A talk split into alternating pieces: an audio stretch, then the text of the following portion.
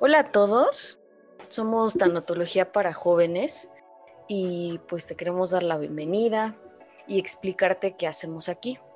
Bueno, queremos ayudarte y acompañarte a vivir, a decirte que no estás en soledad, que estamos contigo. Queremos apoyarte en los momentos más complicados de tu vida.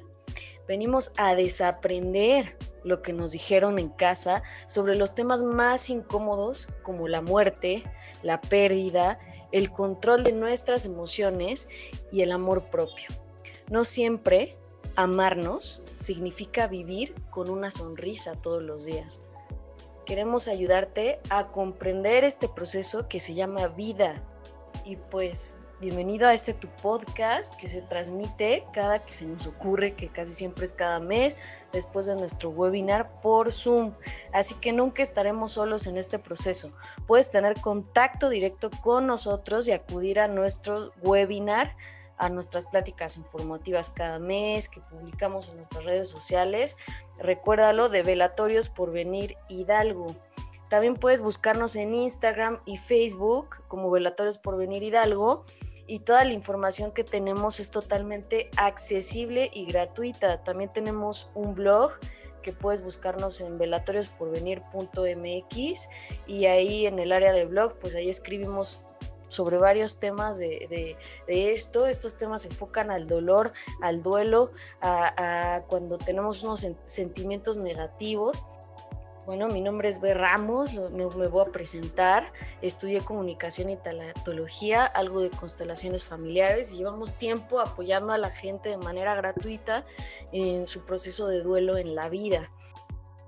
Recuerda que leer, estudiar sobre estos temas nos ayudará a desaprender, así nosotros lo llamamos, desaprender, quitarnos esos prejuicios. ¿Qué quiere decir? Quitarnos los prejuicios que nos impone la sociedad, que todo en la vida debe ser positivo, alegre, increíble, presumible.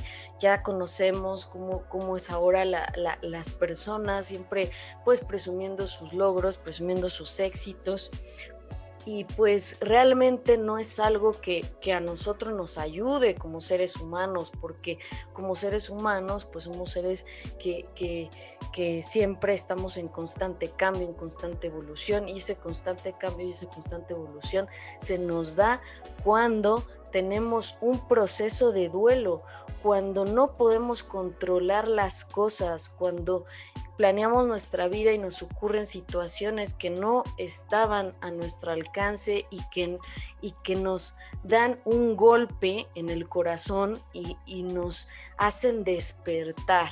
Esas situaciones son las que realmente nos hacen fuertes y realmente nos van a hacer madurar. Sin embargo, pues las personas no es algo que, que nos guste, siempre buscamos escapar de eso.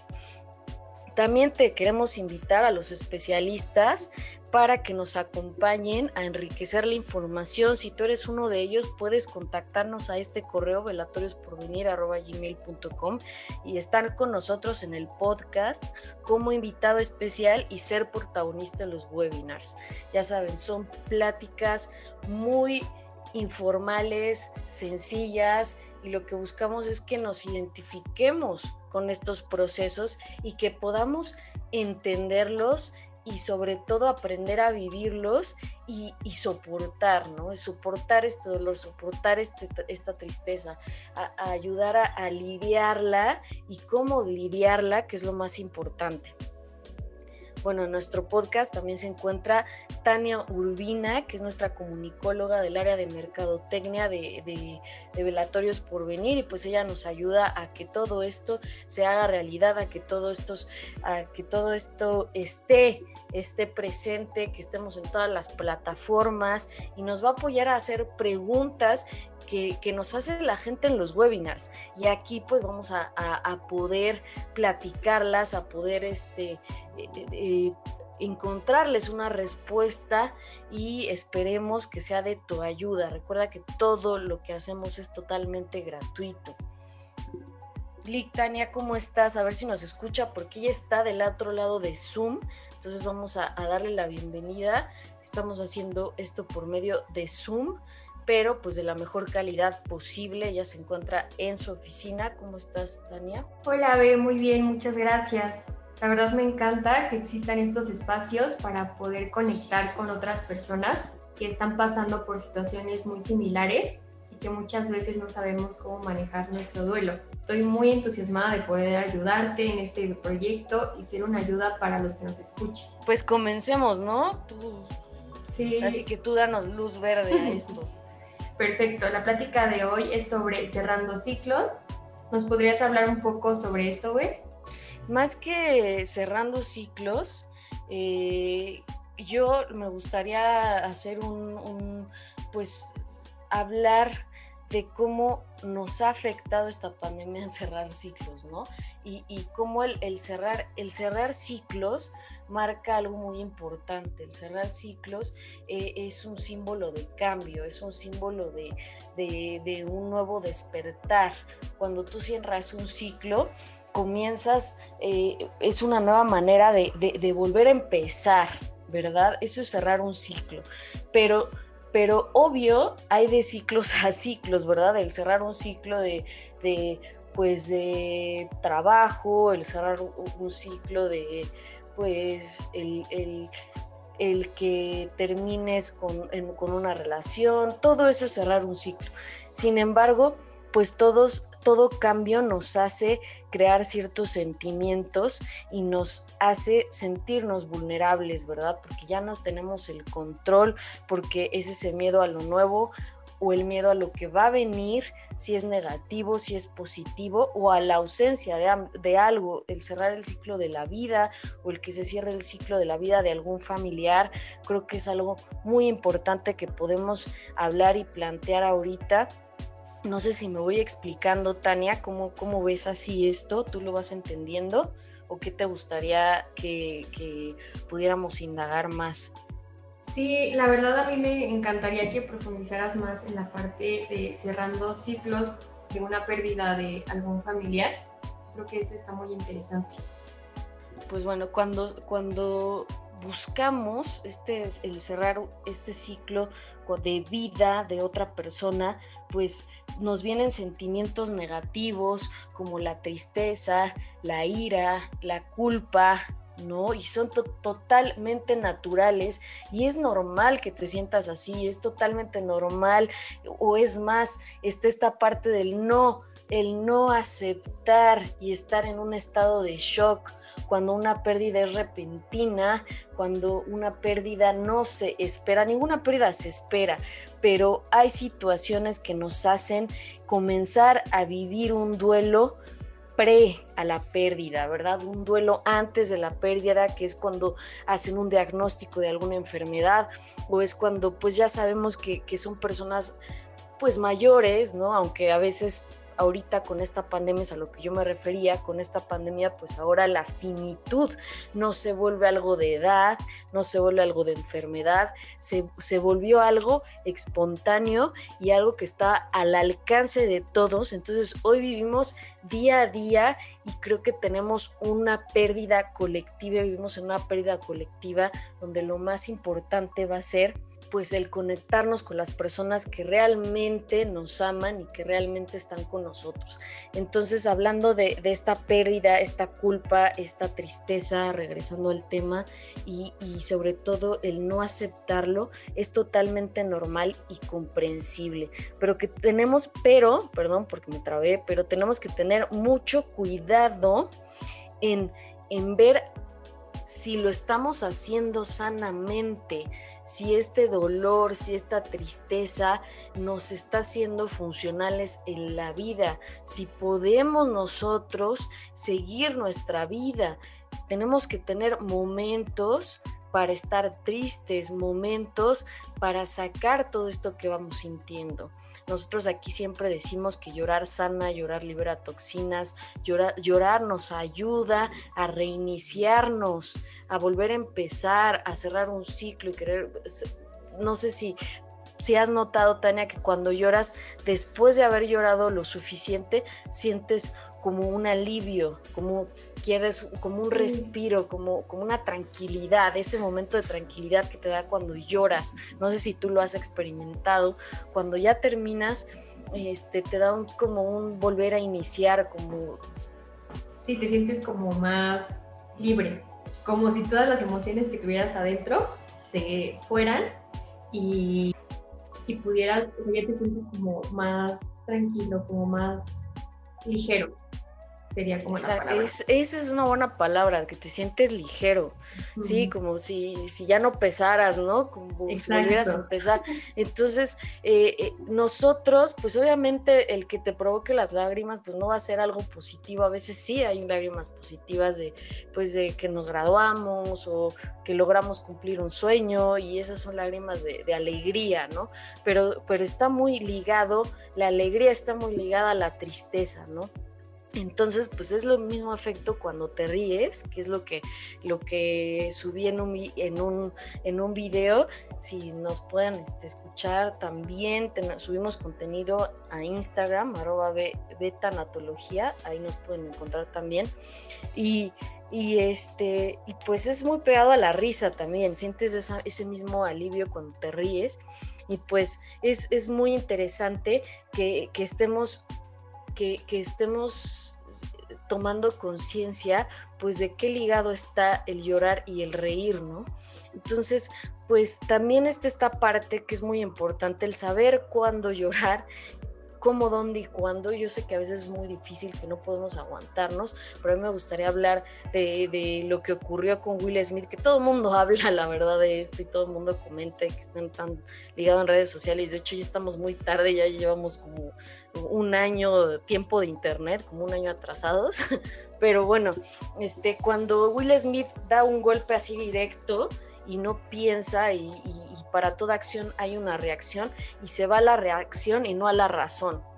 Es un tema muy importante. Entonces, cuando tú te dan una noticia, te, lo digo por experiencia propia, porque me ha pasado una, una vez que, que, me dijeron que mi papá estaba muy enfermo, entonces yo, yo no, yo estaba en un lugar que, que, de verdad no, no tenía que ser ese lugar, estaba yo en, en un lugar público sea, ¿para qué te cuento? Te, desmayas y supieras qué, qué, lugar era. Y yo la verdad es que eh, lo mejor que hice fue salirme de ahí, alejarme hacia donde no había gente y justo tuve la suerte de que había juegos pirotécnicos y me fui con una amiga. Obviamente mi amiga le espanté, como no tienes una idea, porque yo soy, eh, este, no pude ese día pero, pero realmente porque yo no tenía el conocimiento, ¿sabes? Yo no tenía lo que te estoy comentando ahorita, ¿sabes? Yo, yo no sabía, yo no tenía este conocimiento que había dónde, cómo, cuándo, ¿sabes? Llorar, cómo, cuándo y dónde llorar, ¿no? Entonces yo, yo en ese momento obviamente el impulso me llevó a, hacer una reacción, ¿no? Me, dan una noticia, yo quería hacer una reacción, me voy a, una esquina y, empiezo yo, yo a, llorar, a gritar, ¿sabes? Gracias a Dios nadie me escuchó, una persona me ayudó y nos fuimos, ¿no? Sin embargo, pues sí creo que hubiera sido mejor hacerlo diferente si hubiera tenido esta conciencia, ¿no? Si hubiera tenido este despertar que ahorita estoy teniendo y, este proceso que ahorita estoy viviendo, el ser consciente, el estudiar sobre, sobre, estos, sobre estos sentimientos que pueden llegar a ser negativos, sobre el dolor, sobre una pérdida, sobre estos procesos, porque hay un proceso de duelo y este y todos somos tanatólogos. Fíjate que yo, yo o obviamente estudié tanatología y comunicación y también estoy estudiando constelaciones familiares y voy a seguir estudiando, quiero estudiar próximamente psicología, pero lo que a mí me, me, sorprende, fíjate que ayer vi este, de, estos, de estas escuelas express, este, no sé, ya sabes que hay talleres, ¿no? Decía, taller de uñas, y decía, taller de uñas, taller de que no tiene nada, es una profesión y, creo que es muy buena, taller de uñas, taller de, pero me sorprendió cómo, pues cómo brincaba, ¿no? Así, taller de uñas, pues ya, ya dije taller de uñas mil veces, pero es que era taller de uñas, no sé, estética, no sé, es que no me acuerdo del otro, del otro, y al final es tanatología, y yo, ay, órale, ¿no? O sea, de taller de uñas estética y, ser tanatólogo, ¿no? Entonces como que me saltó un poco, pero dije, oye, está muy bien, la verdad es que está muy bien, porque sí, la tanatología debería de ser así tan, tan accesible y está increíble, pero hay que tener cuidado, ¿no? O sea, ¿cómo, cómo nos van a enseñar estos procesos tan fuertes y con tanto dolor, ¿no? Pero si funciona, funciona. Yo, yo estoy a favor de lo que, lo que te funciona está bien, ¿sabes? Y, claro que sea algo positivo y que no traiga consecuencias y que no te lastime a tu cuerpo y que no sea algo que, que, que, traiga pues traiga dolor a tu familia, ¿no? Como las adicciones o, el, el, alcohol, etcétera, o, o, situaciones de riesgo, ¿no? Entonces, este, pues, pues creo que, eh, que, me hizo reflexionar y decir que todos somos tanatólogos. La tanatología, si tú no sabes, pues es la ciencia de la muerte tal cual que, que te ayuda a vivir este proceso de duelo, que te ayuda a sanar, a, a, sanar en cualquier tipo de pérdida. Y pues sí, todos somos tanatólogos. ¿Por qué? Porque todos nos acompañamos, acompañamos a las personas en estos procesos de duelo. Y yo creo que debería de ser como lavarte los dientes estos talleres y debería de ser así tan necesarios como el que te vas a arreglar las uñas, como el que te vas a cortar el pelo. Este, deberías de, de tener un taller de, tomar un taller de tanatología. Y fíjate que la gente se le hace aburrido, ¿eh? Es, como de, ay, no, qué feo, ¿no? Porque te lleva a, ese estado de negatividad, ¿no? Ay, qué feo que me digan, este, ¿qué voy a hacer cuando me sienta mal, ¿no? O cuando tenga estos sentimientos negativos, o cuando pierda algo, o pierda a alguien, o que me hablen de la muerte, o sea, ¿cómo es posible que me hablen de la muerte? Que, que, que, este tema no lo quiero ni ver, ¿no? Entonces mucha gente se aleja de estos temas, obviamente, porque son negativos, porque nos enseñaron al positivismo tóxico y nos enseñaron a que todo es positivo, que todo es éxito, que todo es increíble y que tenemos que ser súper exitosos y que, y entonces no hay nada negativo en la vida, ¿no? sé si me, si me voy explicando, Tania, cómo, cómo, cómo ves este tema. Sí, me encantó a mí la parte de cómo, cuándo y dónde llorar. Creo que es un tip muy importante porque creo que hasta lo puedes hacer inconscientemente cuando estés a punto de llorar o cuando no sepas cómo manejarlo. Tú en tu mente decir cómo, cuándo, o sea, como que hacerte esas preguntas como para hacer conciencia, ¿no? Si es el momento, si la situación porque yo creo que mientras tú hablabas yo igual recapacitaba conmigo y yo creo que es bueno encontrar un punto medio, ¿no? De tampoco llorar tal vez, así en algún momento que no era, pero tampoco guardártelo tanto, porque yo sí soy mucho de guardármelo y ya después ya no lloro y explotas después. Entonces tal vez un equilibrio, ¿no? Claro, creo que lo que dices es muy importante, un equilibrio y este y darnos a, la tarea de decir, bueno, no me voy a aguantar, ¿verdad? Porque eso no es nada sano, es como si te aguantaras la risa, te hacen cosquillas, pues ¿qué quieres? Reírte, ¿no? No puedes aguantarte, obviamente te dicen una mala noticia y pues no puedes aguantarte. Sin embargo, ¿qué hago? Pues aunque sea, me fui a lo más lejos posible, ¿sí me entiendes? Y me ayudaron y y, y seguían los juegos pirotécnicos y seguía, y seguía la fiesta, era una fiesta, seguía, seguía todo padrísimo, nadie me cuestionó nada, nadie me dijo nada, obviamente seguramente se enteraron después y, este, y todo bien y ya mi, mi, papá está perfecto y, toda esta parte, ¿no? Entonces, este, es muy importante el no aguantarte, tienes toda la razón, y, el aprender a llorar porque fíjate que cuando nosotros cerramos un ciclo, eh, y, nos vienen estos pensamientos negativos y cuando, cuando cerramos eh, el, el, ciclo de, cuando se cierra el ciclo de vida de alguien, se cierra también nuestro ciclo en la vida con esa persona. Wow, qué fuerte. No sé si me entiendas. Sí, claro. O sea, ya no, pero en, en la vida física, es a lo que yo quiero, quiero eh, que te había comentado que lo había estudiado, que, habla, que quería hablar de los rituales. Entonces, que está muy interesante este tema, ¿eh? es medio polémico, pero está muy interesante. Entonces, en, la vida están estos rituales, Ajá. Y, y, tú vas a cerrar un ciclo de vida, vas a cerrar un ciclo de vida física con tu ser querido, pero vas a tomarlo en tu corazón. Desde tu corazón, desde tu espiritualidad, si es que tú crees en la espiritualidad, si no puedes llamarlo desde tu corazón, ¿vale? O sea, yo sé que se escucha muy loco o muy este religioso tal vez, pero realmente existen estas conexiones y creo que tenemos que abrirnos, así como en el budismo existe un tercer ojo, no sé si lo conozcas, si conozcas este tercer ojo de la meditación, sí, me la meditación te lleva a un estado de tranquilidad, pero también a una conexión contigo y pues también te puede llevar a una conexión con tus seres queridos que ya no están, ¿no? Entonces existen muchas maneras, no voy a decir que, que, nos, que nos vamos a conectar por medio de un medium o por, ¿no? O, a leer las cartas y le voy a decir, a, o sea, que me conecte con mis seres.